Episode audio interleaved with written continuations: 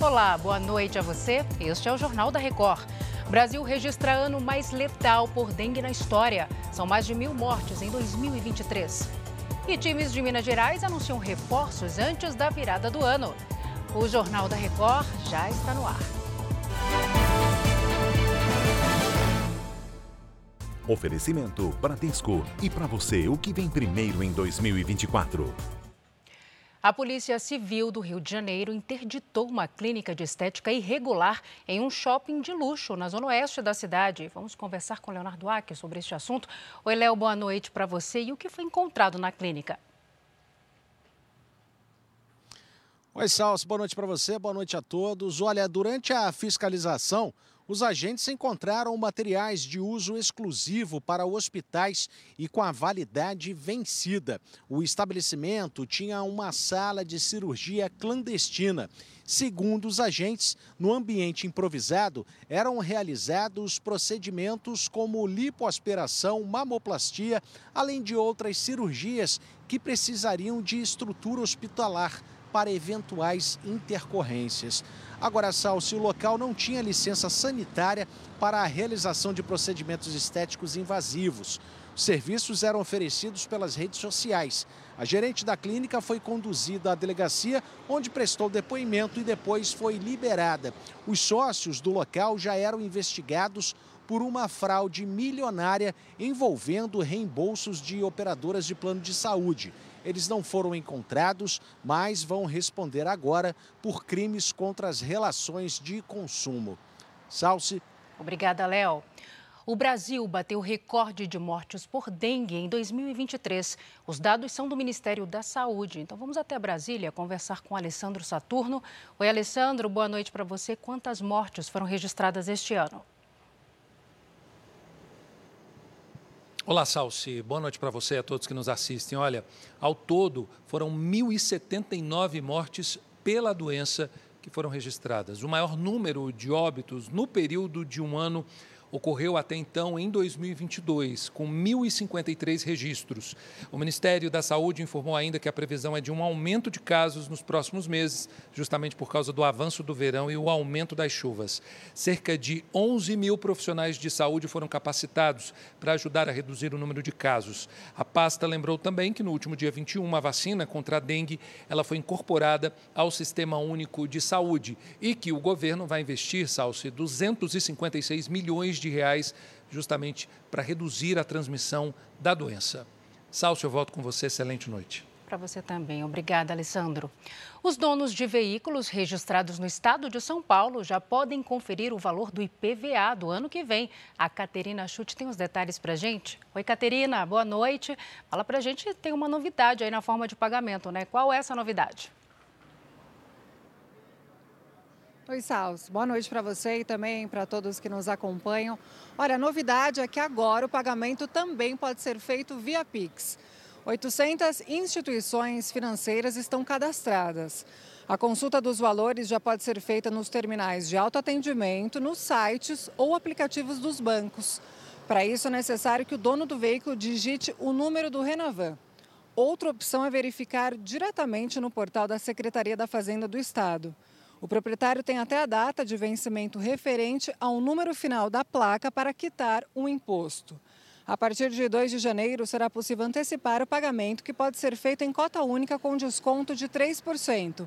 Em janeiro também vence a primeira parcela, viu, Salso, para quem optar pelo parcelamento. Lembrando que esse pagamento pode ser feito em até cinco vezes. Eu volto com você. Obrigada, Caterina, pelos detalhes. Um motorista foi salvo depois de ficar seis dias preso em um carro nos Estados Unidos. Matthew Rion, de 27 anos, capotou com o carro e ficou preso sob uma ponte em uma rodovia do estado de Indiana. O resgate chegou depois que dois homens viram parte da caminhonete destruída. Segundo autoridades, ele sobreviveu porque bebeu água da chuva. Matthew foi levado de helicóptero para um hospital onde está recebendo tratamento. Aqui no Brasil, no último pregão do ano, o Ibovespa fechou pelo quarto dia consecutivo em alta, renovando o recorde e ultrapassando pela primeira vez os 134 mil pontos. A elevação foi de quase meio por cento. Você acompanha aqui no nosso telão. O mercado brasileiro aguarda os anúncios do ministro da Fazenda, Fernando Haddad, sobre uma possível alternativa para a desoneração da folha. O dólar também subiu e fechou o dia cotado a R$ 4,83. O ditador da Coreia do Norte ordenou que os militares e o setor de armas nucleares acelerem os preparativos para uma eventual guerra. Da Ásia, a correspondente Silvia Kikuchi traz mais informações para a gente. Boa tarde, Silvia. Olá, Salsi, uma boa noite a todos. A ordem foi dada durante a reunião de fim de ano do governo. O ditador Kim Jong-un falou para a indústria de armamentos estar preparada para uma guerra diante de movimentos de confronto dos Estados Unidos que o ditador considerou sem precedentes. Kim Jong-un também explicou que a Coreia do Norte vai expandir a cooperação com países aliados. Na semana passada, a Coreia do Norte tinha elevado a tensão na região ao disparar um míssil balístico contra o mar. A arma é capaz de atingir os Estados Unidos. Com você, Salsi. Preocupante, hein, Silvia? Obrigada. O jornal The New York Times entrou na justiça contra duas gigantes de tecnologia por violação de direitos autorais. Segundo a ação, a Microsoft e a OpenAI, empresa de inteligência artificial criadora do ChatGPT, se aproveitaram de material jornalístico sem permissão e sem nenhum tipo de remuneração. Para dar as respostas a milhões de perguntas, os programas de inteligência artificial teriam sido abastecidos com material produzido pelos profissionais do The New York Times. Segundo a ação, as empresas se aproveitaram de todo o investimento feito em jornalismo para criar produtos próprios e lucrar com isso. Os advogados do jornal apresentaram a queixa em um tribunal federal de Manhattan. É a primeira grande organização de mídia americana e uma das mais respeitadas no mundo a exigir uma compensação por perdas e danos. A ação também pede que a Microsoft e a OpenAI parem de usar o conteúdo e apaguem os dados já coletados. Ainda não se sabe o valor da indenização, mas o jornal cita que as violações provocaram bilhões de dólares em prejuízo. A Microsoft e a OpenAI afirmaram que o uso de informações se encaixa no conceito da Lei de Direitos Autorais, ou seja, seria permitido usar o trabalho de outros se for substancialmente alterado. A ação levanta o debate sobre a violação de direitos autorais na era da inteligência artificial. As empresas estariam simplesmente pegando o que tem de disponível na internet sem levar em conta o trabalho por trás disso.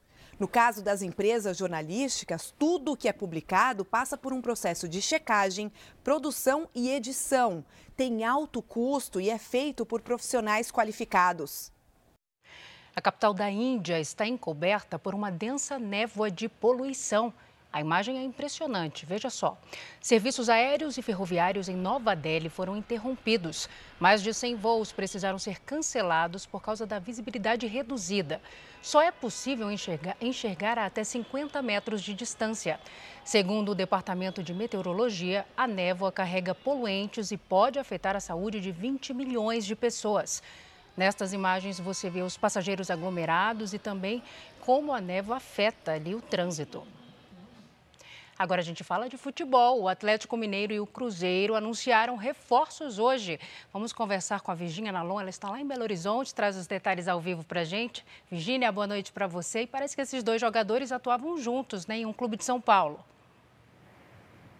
Exatamente, Celso, boa noite para você, boa noite a todos. Os dois jogadores anunciados pelos maiores clubes mineiros já vestiram a camisa do Palmeiras, mas este ano estavam na Europa. O Galo confirmou a contratação do meio-campo Gustavo Scarpa. O jogador de 29 anos pertencia ao Nottingham Forest da Inglaterra e estava emprestado ao Olympiacos da Grécia. Especula-se que o Atlético tem investido 27 milhões de reais para contar com o jogador que foi eleito o melhor do Brasileirão do ano passado quando o Palmeiras também foi campeão, mas que não apresentou o mesmo bom futebol lá na Europa. Scarpa assinou o contrato de quatro anos com o Galo. e também teve a confirmação de reforço no Cruzeiro. O clube anunciou hoje o atacante Gabriel Veron. O jogador de 21 anos foi revelado pelo Palmeiras e estava no Porto de Portugal. Uma sequência de lesões impediram que o jovem tivesse o mesmo desempenho no clube europeu, o que abriu caminho para voltar aqui para o Brasil. O Verón chega por empréstimo por um ano. Salce. Obrigada, Virgínia. O treinador Bernardinho reassumiu a seleção masculina de vôlei do Brasil. O técnico de 64 anos estará no comando do time nos Jogos Olímpicos de Paris em 2024.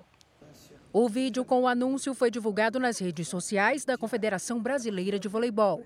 Bernardinho assume o posto deixado por Renan Dalzotto, que pediu demissão em outubro.